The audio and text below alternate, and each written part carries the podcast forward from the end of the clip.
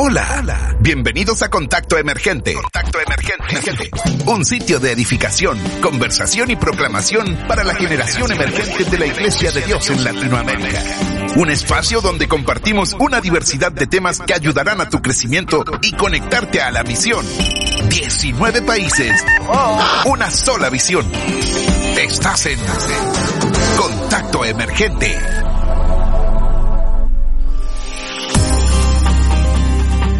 Buenas, buenas. Comenzamos un nuevo podcast de Contacto Emergente. Estamos muy, muy contentos de transmitir un nuevo podcast desde Uruguay para toda Latinoamérica.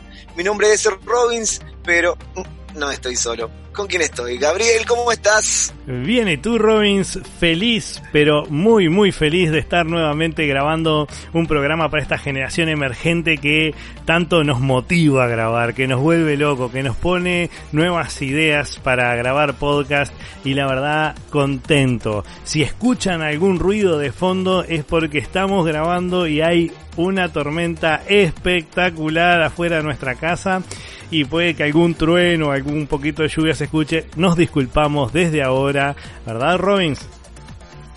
Claro, claro, es un poquito de ruido de la naturaleza. Y si llueve, es bueno, es bueno para las plantitas, es bueno para las personas también, así que hay que festejar. Nunca hay que poner cara mala, siempre positivos porque somos hijos del más grande. Pero tampoco estamos solos. Hoy tenemos un programón.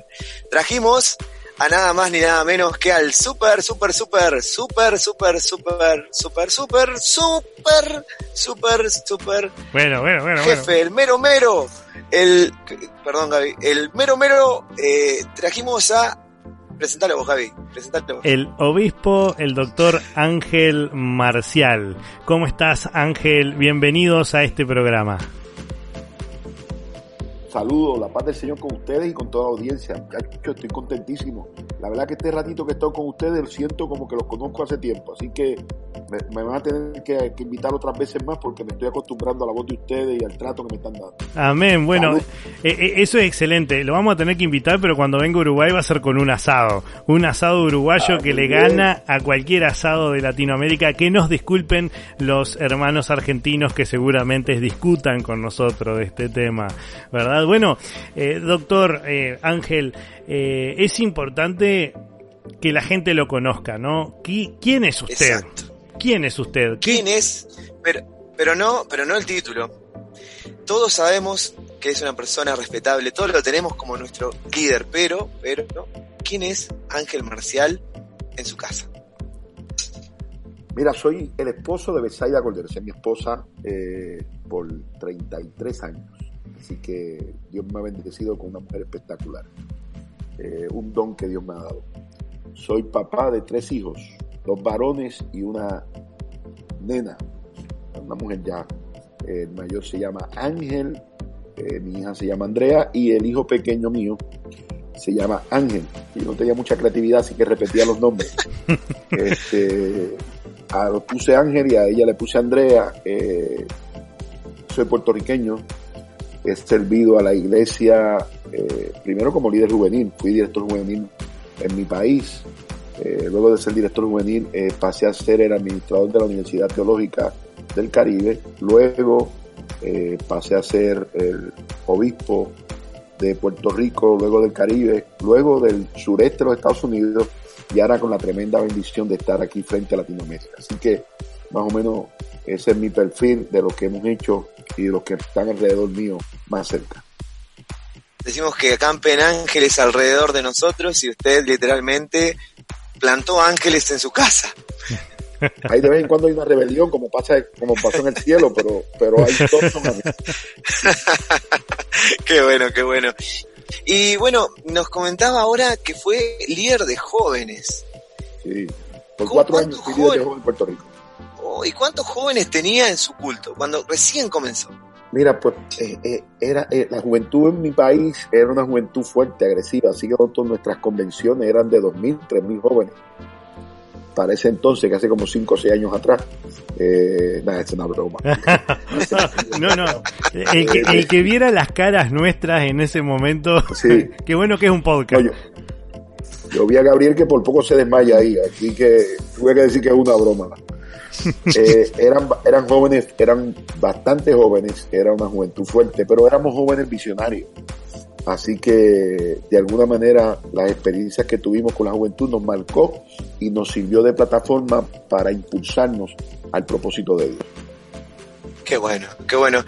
Pero un día, un día normal, un día de licencia. No hay culto, no hay reuniones, no tenemos compromisos ministeriales. ¿Qué hace Ángel Marcial? Pues mira, además de compartir con mi familia que me gusta, ayer fue un día que aquí, aquí en Estados Unidos y en, y en mi país celebraron el Día de los Padres, así que estuve con toda mi familia aquí, eh, contento, alegre. Eh, soy un deportista frustrado, me gusta mucho el baloncesto, así que yo practicaba cuando joven el baloncesto y si tengo la oportunidad, ahora, ahora tengo una rodilla un poquito afectada, pero me gusta verlo, así que miro algún juego de baloncesto. Eh, la temporada está suspendida por el COVID, pero juegos repetidos, así que me gusta el deporte, así que estoy pendiente a eso y lo disfruto.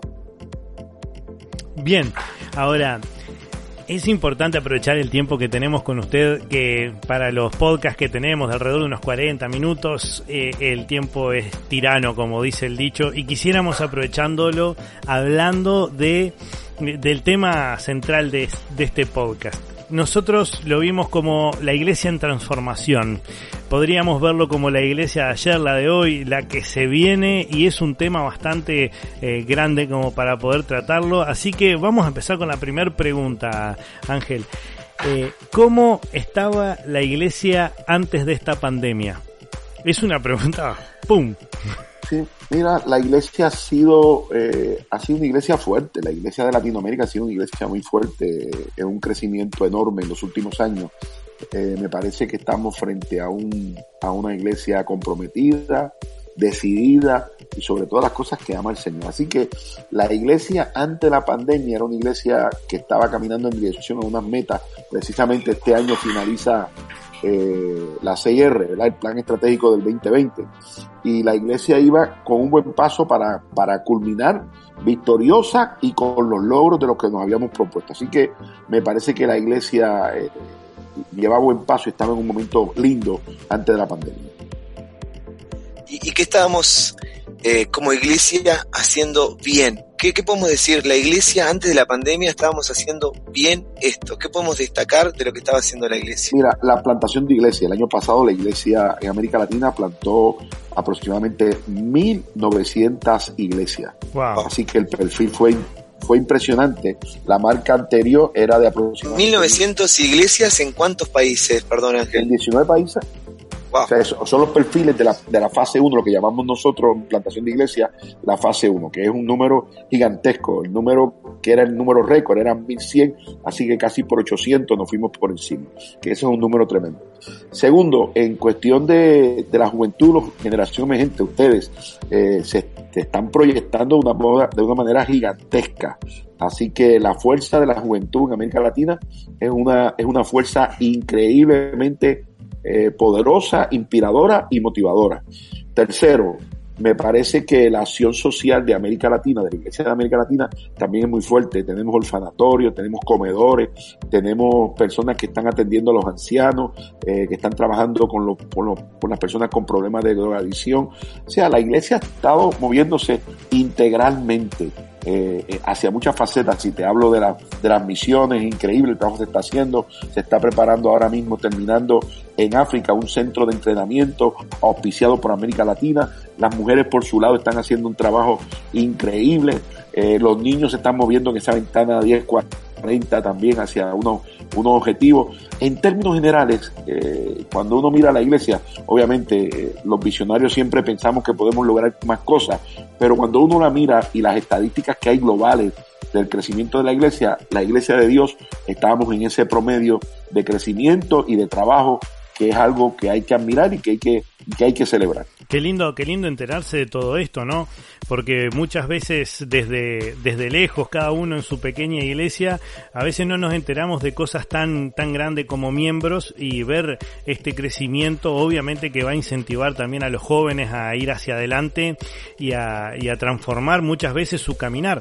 Ahora, cuando también vemos las cosas buenas, siempre es bueno pararnos un poquito y ver qué cosas no están tan bien de la iglesia para poder transformarlas y cambiarlas hacia adelante. Así que hablando un poco del pasado y antes del COVID, ¿verdad? ¿Qué cosas no estaban tan bien en la iglesia que deberían ser transformadas o capaz que ya están siendo transformadas durante este tiempo? Sí, yo creo que el COVID vino a transformar varias cosas. Por ejemplo, la tradición del templo. O sea, eh, en, este, en este tiempo nos hemos dado cuenta que la iglesia es más grande que el templo. Y que hay algo que está sucediendo que para mí es valioso y que lo quiero compartir con ustedes. Se demostró durante estos tres, cuatro meses, según la cuarentena, lo que está durando en los diferentes países, que la iglesia ha podido subsistir sin vigilancia. En estos cuatro meses tú no recibiste una llamada de un pastor diciendo, oye, el domingo no te vi en la iglesia. Oye, ¿por qué no viniste el martes al servicio? La iglesia creció, se desarrolló y se ha mantenido viva sin vigilancia pastoral. Eso me parece que es un mensaje poderoso de madurez que ha dado la iglesia. Así que a mí me parece que eh, lo grande que, que, nos hemos enfrentado y que nos, y que nos conviene tomar esto muy en serio, porque hay gente que, que va a volver a lo mismo, pero la gente que ha tomado esto en serio tiene que entender que la tradición en, la, en los métodos y en la forma como se hacían las cosas tiene que ser transformado mirando entonces la nueva temporada después del COVID-19. Sí, de acuerdo con todo lo que dice usted. Además, eh, ahora estamos dependiendo del Señor directamente. Y las personas que continúan en el camino dependen del Señor y ya no están dependiendo de las personas. Que a veces, lamentablemente, las personas se acostumbran a depender de otra persona y no del Señor. Y eso se ve muy reflejado en el día de hoy. Así que, continuando con estas preguntas, ¿cuál es en el panorama de la iglesia hoy en día, eh, Ángel? Cuando me preguntas cuál es el panorama, es cómo yo veo la iglesia en este momento, después de, la pandemia o durante la pandemia. En este mismo momento en el cual estamos, de alguna manera, cruzando, pasando este momento de pandemia. Bueno, yo creo que aquí la gente que, que ama la iglesia eh, la, gente que entiende que la iglesia es un organismo vivo tiene que entenderse que este ha sido un llamado a reinventarnos. Me parece que hay algo muy importante en lo que tú acabas de decir. Aquí se acaban de descocotar, de caer, de derrumbarse todos aquellos eh, personajes que, a través de su liderazgo, que a través de, todo su impulso, eh, pensaban que se iban a perpetuar. No, yo creo que aquí las estrellas han caído. Ahora eh, me parece que el sacerdocio universal, donde el padre de familia, donde el joven con liderazgo, donde aquel que ha tenido experiencia va a tener que ejercer su liderazgo y donde está causar la influencia que se necesita para poder compartir la palabra del Señor. La iglesia tiene que reinventarse cuando decimos que la iglesia tiene que reinventarse, es reinventarse desde la perspectiva de los servicios. ¿Qué vamos a hacer ahora con los servicios? ¿Cómo vamos a alcanzar a aquella gente que se quedó temeroso con esto de la, del, del, del, COVID-19 y que hasta que no llegue la vacuna no se van a atrever a acercarse a la iglesia? ¿Cómo vamos a, manejar nuestra liturgia? ¿Qué tiempo le vamos a dar a nuestra liturgia? ¿Cómo vamos a combinar lo que los mileniales, han demostrado que son diestros, que son maestros. Antes ustedes a lo mejor eran criticados, ahora se han convertido en el héroe de la iglesia, porque ustedes con todos estos aparatos y todas estas tecnologías, los pastores tenemos que rendirnos y decirnos, vente, ayúdame, que ustedes son buenos y que nos necesitamos para que hagan este trabajo, para poder alcanzar cientos y cientos de personas que se han cansado durante estos meses con templos cerrados. Me parece que en los últimos meses cuando más gente hemos tocado con la palabra del Señor. Así que en este momento yo creo que estamos en el proceso más difícil, el proceso donde se está eh, desaprendiendo, se está uno liberando de esa tradición que nos ha acompañado y que ha sido algo bueno, pero que me parece que ha llegado el momento de, mirarlo y darle una oportunidad a las cosas nuevas. Bueno, en el estilo de Jesús, lo diría de esta manera, es tratar de poner el vino nuevo en odres nuevo. Wow, qué, profundo. Y, viene de la mano con lo que vamos a seguir consultándote. En la iglesia local, aquí en Uruguay, recién están comenzando de nuevo los cultos, ¿sí? Se están empezando las reuniones nuevamente y estamos este, ante una disyuntiva. Las reuniones de jóvenes se hacían a través de Zoom o diferentes plataformas, diferentes redes, pero dentro de esas redes se involucró gente que era de otros departamentos, como si fueran casi que de otros países. Entonces, si ahora continuamos dentro de la iglesia, perdemos de llevarle palabra a esas personas que le estábamos llevando palabra durante la pandemia. Lo mismo pasó con las reuniones generales, que habían personas que se conectaban a través de algún servicio online y que ahora, si bien estamos en la iglesia, esas personas dejan de recibir palabra porque no le estamos llevando palabra. ¿qué hacemos ahora? ¿Cómo continuamos? ¿Continuamos en las redes? ¿Continuamos de manera local? ¿Qué deberíamos hacer? Bueno, yo, yo creo que uno da lo que uno tiene y lo que uno conoce. Así que en esto de tecnología y de, y, y de plataformas y de redes, son ustedes los buenos. Yo creo que ahora son ustedes los que tienen que dejarse usar por el Señor y convencer a aquellos pastores que entienden que la tecnología hay que volverla a poner en el mismo lugar que estaba antes. No, la, tecnología llegó para quedarse. Y como tú muy bien dices, hemos alcanzado a mucha gente que no los podemos descuidar. A la gente es más fácil conectarse por Zoom o por Facebook Live que llegar a la iglesia. Pero si nos alcanzamos por a través de las redes, de las redes a la iglesia, al templo, me parece que es algo muy sencillo. Yo creo que la iglesia va a tener que abrir la mesa de diálogo y que en esa mesa de diálogo los jóvenes se sienten, los que dominan esto se sientan y que nosotros podamos mantener la programación por las redes para seguir haciendo el trabajo que se está haciendo. Y esto, para muchos compañeros y para muchas compañeras, va a ser algo increíblemente difícil porque no lo entienden ni lo dominan. Por eso es que necesitamos que ustedes, la generación emergente, se acerque a acompañar estos procesos, a enseñar estos procesos y a tomar el liderato en estos procesos para demostrarle a los pastores y a pastoras que esto hace falta y que esto se puede convertir en una bendición de crecimiento para la iglesia. Y justo de la mano de eso venía la siguiente pregunta, eh, ¿cómo Dios prepara las cosas para, para poder llevarlo en un propio hilo? Porque a usted no le pasamos la pregunta y queremos dejarle en claro a nuestros oyentes de que no le pasamos las preguntas antes. ¿Qué le estaría faltando a la iglesia en este momento? ¿Qué es lo que nos está frenando un poco para alcanzar a más personas? Si bien entiendo que durante el tiempo del COVID estamos dentro de nuestra casa y capaz que en una de esas, este, las redes sociales, aunque las manejemos, no estamos llegando. Pero cuando hablamos de iglesia en general, ¿qué nos está faltando a los jóvenes o a la iglesia en general para alcanzar a más personas? Fíjate que la primera pregunta que me hacen, ustedes me, piden un diagnóstico de la iglesia antes de la pandemia. Y elogié la iglesia. Elogié la iglesia. Dije que la iglesia estaba en un tremendo momento. Pero eso no quiere decir que la iglesia llegó al límite. O sea, está en un tremendo momento, pero no está en el, en el lugar que Dios quiere que esté. Salió del cero, pero no está, todavía no ha llegado a donde Dios quiere que llegue. O sea, yo creo que hay victorias grandes para la iglesia. Hay momentos poderosos para la iglesia. Yo creo que en este momento la iglesia tiene que despertar dos cosas. Primero, mantener la espiritualidad. Y segundo, desarrollar la creatividad. Y la creatividad va acompañada de un balance entre los jóvenes, entre las generaciones de ustedes y la experiencia, los pastores maduros, los líderes maduros, que no entienden mucho estas cosas. Hay que empezar a tener un diálogo y que eso pueda fomentar creatividad y nuevas formas de cómo llevar la palabra y alcanzar a gente que antes no podíamos alcanzar. Y yo creo que eso es una buena noticia. O sea, si hay la sensibilidad y si la capacidad y la inteligencia emocional es lo suficientemente fuerte para derrumbar la tradición pasada, la iglesia va a poder hacer cosas grandes. Si no, vamos a morirnos haciendo lo viejo. Bien, en, en este tiempo de cambios, eh, y la iglesia, eh, hemos hecho un par de podcasts hablando en este tiempo de, de COVID sobre los cambios que, que, tiene que ir llevando la iglesia y es más, hicimos un podcast exactamente hablando de jóvenes al rescate, ¿no? Jóvenes que salieron a, a servir en áreas que no estaban dispuestas en ese momento, como lo que son las redes sociales, como son a veces los vivos de Facebook, los Zoom, ¿verdad? Gente que se volvió idónea en esas áreas. Eh, se pueden empezar a llamar servicios en la iglesia, eh, esas áreas. ¿Cómo los jóvenes deben tomar esos servicios? Porque ya no es el que canta ahí arriba de, del, del altar, que tiene que portarse de una manera, ¿verdad? El líder, ahora es una persona que hace el vivo. ¿Con qué eh, calidad espiritual se debe manejar ese joven que está empezando un servicio nuevo, absolutamente para su vida? Bueno, la espiritualidad en la iglesia no es negociable para uno tener resultados, la espiritualidad tiene que ser la mejor, la mejor calidad.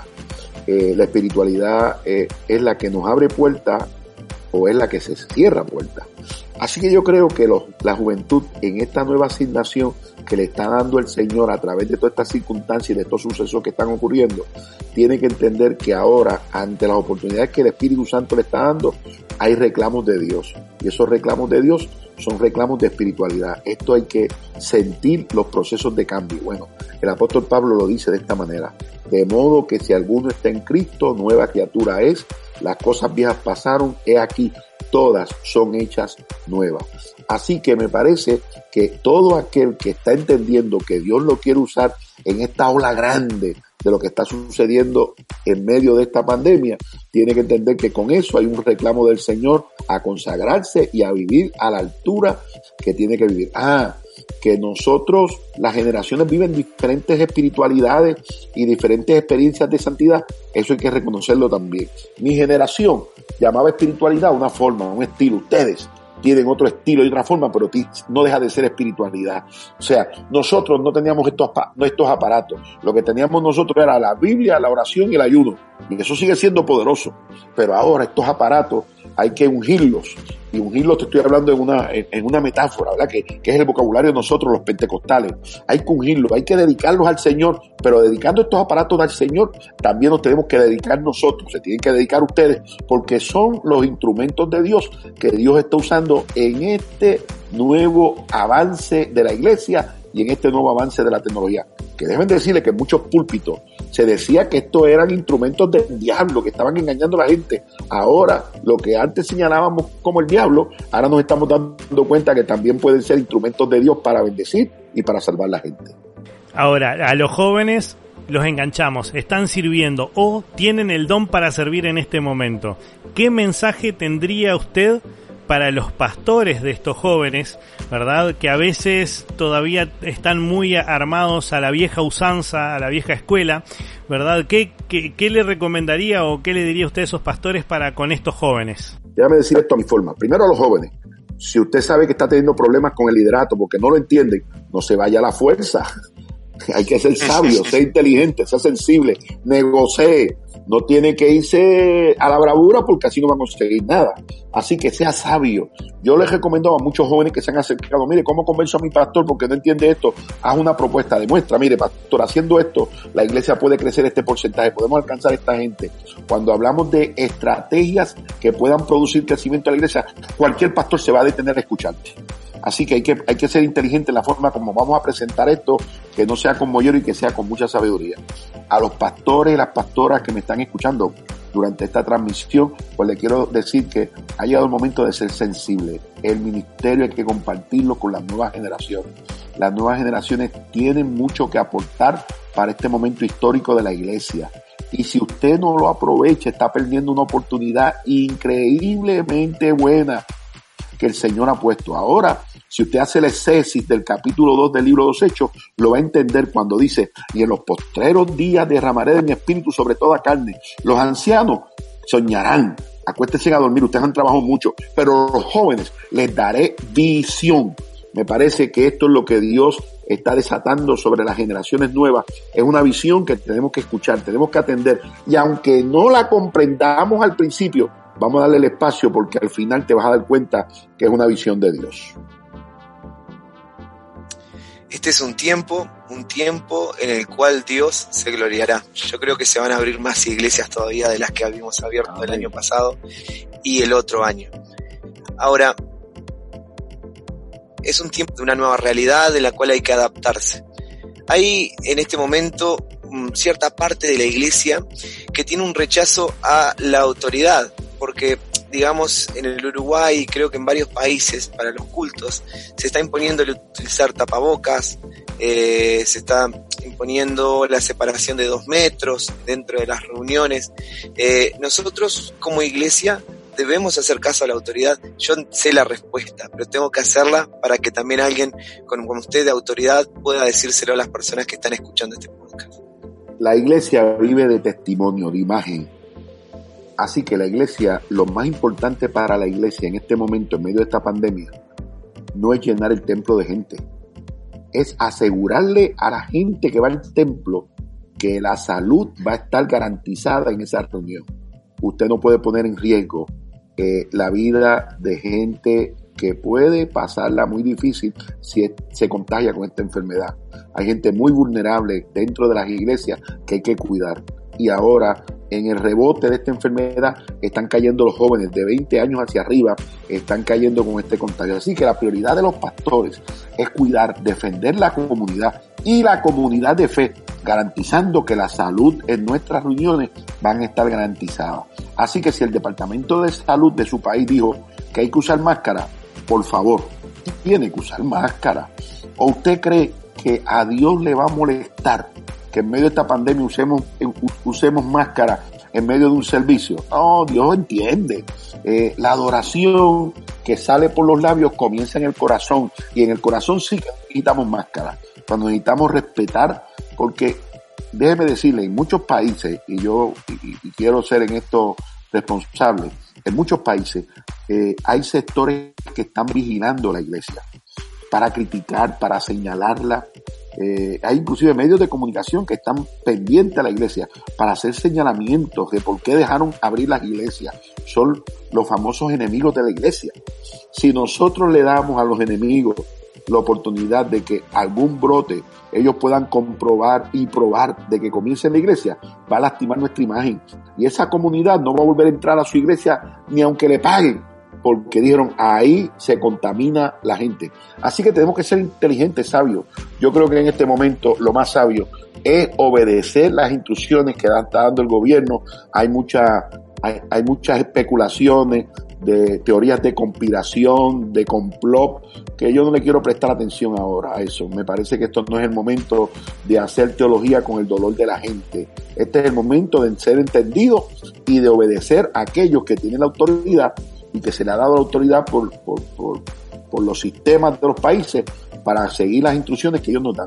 Este, esa debe ser la actitud de la iglesia a veces también cabe, cabe lograr entender que no todo lo que está pasando ahora es por persecución a la iglesia, no es que se cierran los templos por persecución a la iglesia, no es que te piden que te pongas el tapaboca, que no hayan cantantes arriba del altar porque por persecución a la iglesia, sino que esto está visto en un nivel más global de cuidado de, de, toda la población, no solamente de la población cristiana, sino de la población en general, y hay que, hay que lograr entender que las autoridades tienen que verlo desde ahí, no creo yo, por lo menos en mi punto de vista, que no tiene que ver directo con la persecución a la iglesia que algunos cristianos alegan, ¿no? No, aquí no hay persecución. Hay persecución si a ti te dejan ir a los moles, a los supermercados, sin máscara y te piden que uses máscara para la iglesia, pero tú dices, espérate, está pasando algo. Pero la máscara la están pidiendo para todos sitios. Tú no puedes ir a los moles, tú no puedes ir a, los a, los a las tiendas, tú no puedes ir al supermercado si no usas máscara. Así que la iglesia, que es precisamente una, un lugar de reunión, tú tienes que ahí. Ah, que mucha gente dice, no, la iglesia es un lugar donde nosotros vamos y ahí está el poder sanador del Señor. Aquí no le tenemos miedo a ninguna enfermedad. Mire, yo soy un hombre de fe y yo creo en el poder sanador. Yo he visto milagros y yo creo que Dios es grande y poderoso. Pero en este momento lo que estamos es trabajando con el testimonio público de la iglesia. La iglesia tiene que entrar por las reglas que está entrando todo el mundo, porque precisamente la iglesia obedece a las leyes y obedece a los gobiernos, porque es parte de su testimonio, es parte de su responsabilidad. Eh, creo, creo que en eso la iglesia de Dios como iglesia hizo un, buen paso. Desde el principio se tomaron condiciones de cuidado y de seguir las normativas de, los países. Se vio desde, desde el principio que apenas apareció el COVID, no se rechazó, sino que al contrario se iban tomando medidas incluso antes de lo que el, de que el mismo Estado estaba tomando para cuidar a, la, a la población, y no por falta de fe, ¿no? Definitivamente, la iglesia preparó un protocolo que empezamos a utilizar y recomendamos a todos los países porque la iglesia tiene que ser seria en estas situaciones y no debe arriesgar a nadie que en medio de una reunión, de una congregación, por lo menos de la iglesia de Dios, haya riesgo de contagio. Así que yo pienso que se debe cumplir con todas las, lo que tengamos que cumplir porque eso es un buen testimonio para la comunidad. Bueno, eh, más o menos hemos tomado varios de los puntos, bien respuestas muy cortas pero, pero contundentes. Pero le quiero decir que hoy no estamos solos, Pastor. Hoy no estamos solos, hoy nos acompaña alguien que hacía tiempo que no venía al podcast a interrumpir. Este, no quiero decir que interrumpe, pero le encanta meterse en todas las reuniones. Él se llama Maximus y, y la verdad le digo, eh, espero que le tenga paciencia, lo único que le pido. Hola, hola, hola, hola, ¿qué tal? Mi nombre es Maximus. ¿Por qué? Porque soy la Maximus. hola, hola, Gabriel, ¿cómo estás? ¿Cómo estás, Maximus? Eh, un desagrado tenerte en este lugar. lo mismo opino, lo mismo opino. Veo que tienes a alguien ahí con gorritos. ¿Cómo se llama esta persona? Bien, eh, eh, se llama Ángel Marcial. Él es el obispo director de Latinoamérica. Oh, oh, oh, oh, oh, qué personaje, qué bueno, qué eh, encanto, eh, qué lindo es estar al lado de un director de Latinoamérica, porque yo cambié hace poco de, de denominación, Gabriel, no sé si sabías. Ahora soy de la Iglesia Universal y soy director universal y él es director de Latinoamérica, entonces básicamente nos podríamos codear, ¿verdad? Conversar entre líderes. Un gusto eh, para usted conocerme. ¿Cómo está, caballero? Para mí es un placer conocerte, claro que sí. Dios te bendiga mucho. Gracias, gracias. Y, y, y a mí también. Bueno, eh, quería hacerle algunas preguntas eh, eh muy punzantes porque soy un periodista que va hasta el hueso, ¿verdad? Entonces, eh, si está de acuerdo, comienzo con las preguntas, pero tiene que responder rapidito, rapidito y no saltearse ninguna. ¿Está de acuerdo? De acuerdo. Ok, ok, comienzo, comienzo con la encuesta. A ver, al ser usted un ángel eh, y haber tantos ángeles en su casa, eh, ¿usted ya piensa que tiene el cielo ganado? Negativo, no. Eh, eh, eh, usted este, no puede dedicarse al arte, ¿verdad? Porque si se dedica al arte sería arte de marcial, o sea, arte marcial. Eso está mal, ¿verdad? Podría dedicarme al arte. Hay artes marciales que pueden ser saludables. si fuera una fruta, ¿qué fruta sería?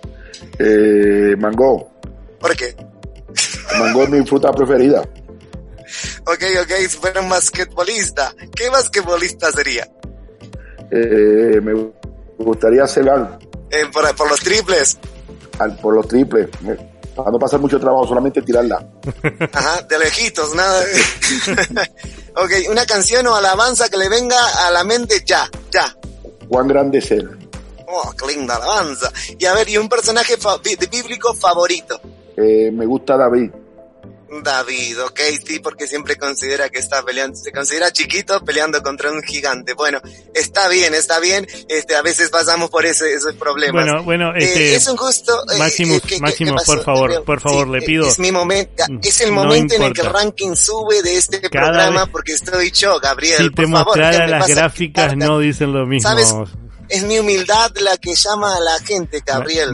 Máximo, por favor, eh, no, quiero pedirle a la seguridad. No, no me saquen, no, no, no, no, auxilio, no, Como siempre, termina siendo Roberto y yendo Gerardo a sacarlo de, del estudio. Increíble cómo, cómo se meten en estos podcasts. Este, discúlpeme, Ángel, por, por, por esto que pasó, pero no nos queremos ir de este podcast sin tener una reflexión final algo que esté en tu corazón, eh, algo que quieras dejarle a los jóvenes, bueno, y al que escuche, pero pensando que esta, este podcast es pensado para la generación emergente de Latinoamérica, algo que le quieras dejar a ellos, este es tu tiempo, eh, dile. Pues mira, me gusta la escena bíblica de la segunda carta de Pablo a Timoteo. Pablo era el mentor de Timoteo y Timoteo era un pastor joven.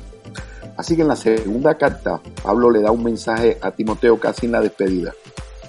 Cuando nosotros estudiamos la segunda carta de Timoteo, nos damos cuenta que es muy diferente el tono a la primera carta. La primera carta, Pablo habla de, la gloria, de la motivación, de los logros, de cómo se hacen las cosas en el reino. Cuando escribe la segunda carta, la escribe desde la cárcel y ya a punto de morir.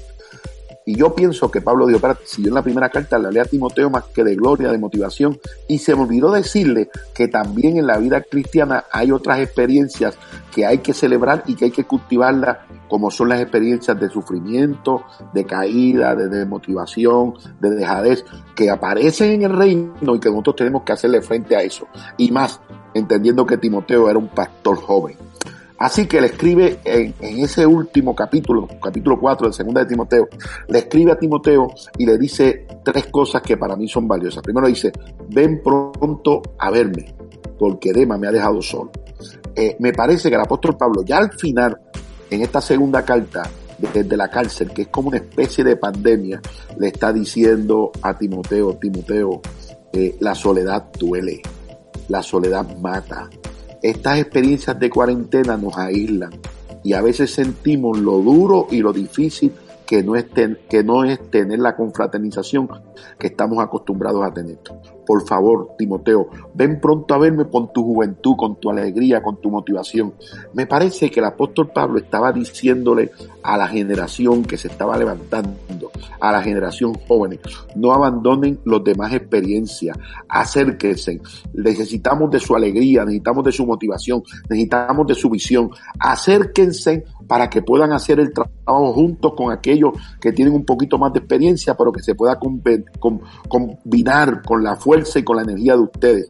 No nos dejen solos. La iglesia necesita de la juventud. La iglesia necesita de jóvenes que se levanten a proclamar que se levanten a cantar, que se levanten a planificar, que se levanten a hacer este trabajo y que lo hagan para el Señor y por el Señor, pero que lo hagan en el Espíritu. Y Pablo le está diciendo, no nos dejen solos. Este trabajo es de todos y el Señor está contando con ustedes. Así que la primera experiencia y el primer testimonio que Pablo le dice a Timoteo, tú haces falta, tú eres necesario, tú tienes que hacer el trabajo que Dios ha puesto en ti. Lo segundo que hace también esta carta, yo me parece que es el verso 11 del capítulo 4, le dice, cuando vengas, tráeme a Marcos, que me es útil. El que está escribiendo es Pablo, ese es como decía Robin, el mero mero, ese era el grande, ese era el súper, el súper, el súper, el súper. Ese era el, el monstruo. Eh, Pablo era un gigante. Y cuando Pablo le está escribiendo a los jóvenes, le está diciendo, les quiero enseñar algo necesito a Marco porque me equivoqué. Menosprecié la juventud y me equivoqué. Yo le dije a Bernabé que si Marco iba, yo no iba con él y nos dividimos. Y al pasar el tiempo me doy cuenta que los jóvenes son necesarios, que necesitamos la fortaleza de ellos, que yo me equivoqué siendo quien soy y le estoy tratando de enseñarte a ti, Timoteo, que cuando uno se equivoca, uno pide perdón y llama a que se acerquen las nuevas generaciones. Así que Pablo está hablando de transición y Pablo le está diciendo a la iglesia en general y le está diciendo a los jóvenes, cuando seas maltratado, cuando no te entiendan, cuando te echen para un lado, cuando haya un líder que, que no te soporte, sigue perseverando porque va a terminar diciendo, te necesito, te necesito, tráiganmelo porque lo necesito. Y la tercera expresión que dice el apóstol Pablo en el capítulo 13 está diciendo, cuando vayas a la iglesia, cuando vayas a la casa de Carpo, tráeme la capa que la dejé. Y esto es serio, porque Pablo está en la cárcel y era un caminante. Y en la cárcel la capa era necesaria, servía para cubrirse del frío, servía para protegerse de algunas situaciones. Así que la capa era un instrumento que usaban los caminantes, los misioneros, pero que también Pablo la necesitaba en la cárcel. Era para su sostén. Así que era algo valioso. La capa era algo valioso para aquellas personas que acostumbraban a caminar y aquellas personas que estaban presos. Y Pablo le dice a Timoteo, Timoteo, la dejé en casa de Carpo. Parece que Pablo está diciendo, Óyeme bien, Timoteo, óyeme bien, generación emergente, lo que Dios ha puesto en tu vida, en tu corazón y en tus manos, apréndelo a dejar en la casa de los necesitados. Lo que es de valor, lo que Dios ha puesto en nosotros, no es para nosotros, no es para hacernos grandes, no es para hacernos ministros, es para bendecir a otro, es para decirle a otro, yo quiero poner esto en tu manos porque me lo dio para bendecirte.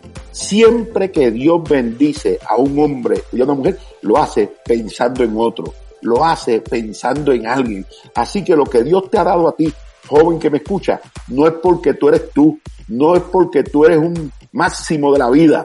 Dios te lo está dando a ti para decirte lo que he puesto en tus manos, lo he puesto para que seas de bendición a otro que te vas a encontrar en el camino. Wow increíble, porque el apóstol Pablo le está hablando a una generación nueva y le está hablando con el corazón, le está diciendo, de ustedes será el púlpito, de ustedes es la iglesia, no la iglesia del mañana, la iglesia desde ahora, porque el trabajo de la cosecha de mañana tiene que empezar la siembra ahora.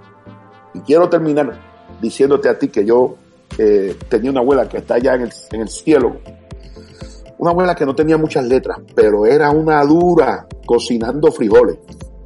Y cuando cocinaba frijoles, los vecinos las vecinas le decían, ella se llamaba Aurora, Aurora, dame frijoles porque estaba cocinando frijoles y la vecina le gritó, Aurora, dame. Y ella le dijo, yo te voy a mandar ahora. Y estaba la hija y la hija abrió el gabinete para darle frijoles en una parte de la vajilla que ella tenía en el gabinete. Y ella le dijo, no, no, la vajilla no porque no me la devuelve. Envíaselo en un frasco plástico donde venía la mantequilla. Ese si no me lo devuelve, a mí no me interesa porque no tiene mucho valor. Y le mandó los frijoles en el envase plástico. Y yo aprendí una lección ahí que me parece que con esto quiero terminar. Lo que Dios ha puesto en tus manos, mándalo en vajilla. Lo que Dios ha puesto en tus manos es de gran valor. No lo des en cualquier cosa. No lo hagas a la ligera. Mete tu corazón, mete tu espíritu, mete tu fuerza, mete tu inteligencia, mete los dones que el Señor te ha dado. Pon tus capacidades en las manos del Señor. Lo que Dios te ha dado, da lo mejor y ponlo en lo mejor para que cuando llegue a la vida de los necesitados, todo el mundo pueda testificar y afirmar, este hombre, este joven, esta señorita son y señoritas ungidos por el poder del Señor. Jóvenes, generación emergente, se lo estoy diciendo con todo el corazón. Este es el tiempo de ustedes. Este es el tiempo de ustedes. Sentimos que nos están tocando a las puertas y que nos están diciendo, este es nuestro tiempo. Y yo estoy aquí para decirte verdaderamente, este es el tiempo de ustedes. La iglesia los necesita, los países los necesitan, las comunidades los necesitan, pero necesitamos una generación fuerte, visionaria, con capacidad y con espiritualidad, que en el nombre del Señor haga proezas. Vayan y enciendan al mundo con la presencia del Señor. Y a mí me gustaría, si ustedes me permiten, Gabriel Robin, terminar con una oración por los jóvenes que puedan estar escuchando esto, para pedirle al Señor que les toque, que les siga dando esta gracia, para pedirle al Señor que multiplique esta bendición que están haciendo ustedes en otros países y que los jóvenes a los diferentes dones que Dios le ha dado sean inspiradores para otros y motivadores para otros. Que la gente que nos está escuchando sepa que tanto Robin, como Gabriel y otros jóvenes que están aquí, estamos casi en la madrugada y ellos están felices porque están haciendo esto para el Señor. Y así es que se hace el trabajo del reino. Así que yo quiero hacer una oración y le voy a pedir a Dios que toque tu vida. Señor, en este momento te presento lo que están escuchando esta voz. No importa el país y el lugar. Señor, tu presencia está entre nosotros y la unción tuya está sobre nuestras cabezas. Yo envío tu palabra para que ahora mismo llegue a cuartos, automóviles, a lugares donde están nuestros jóvenes y sientan el impacto tuyo. Señor, que este es su tiempo. Que se integren al trabajo de la iglesia. Señor, que entiendan a aquella gente que no los entiende, como Pablo no entendía a Marcos, pero que sobre todas las cosas, Señor, no se cansen de bendecir a la gente con lo mejor que Dios les ha dado. Bendice la juventud. Señor de toda América Latina, bendícelos. Y empieza un avivamiento entre ellos y levanta predicadores, levanta cantantes, levanta técnicos, levanta eh, instrumentos tuyos con una creatividad grande para estos tiempos, Señor, que signifique para la iglesia una cosecha grande de almas. Yo quiero poner, Señor, en el nombre de tu Hijo amado, la juventud en tus manos, para que tú les bendigas. En el nombre de Jesús. Amén y amén. Gloria a Dios. Impresionante. Muchísimas gracias, eh, Ángel, por compartir este tiempo con nosotros.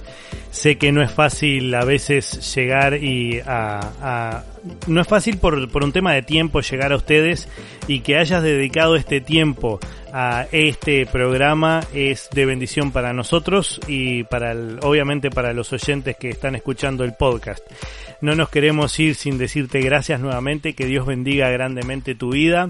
Este, ya hemos sido bendecidos por ti y decirle a la audiencia, a aquellos que están escuchando estos podcasts, que los invitamos a que nos sigan en las diferentes redes eh, ahí nosotros sacamos los avances, sacamos eh, las imágenes de lo que vamos a ir eh, proyectando en los diferentes podcasts y estamos tanto en Instagram como Contacto Emergente, estamos en Facebook como Podcast GEIDDLA o Generación Emergente de la Iglesia de Dios en Latinoamérica y nos ayudan mucho dándole un me gusta o un, seguirnos en las diferentes plataformas.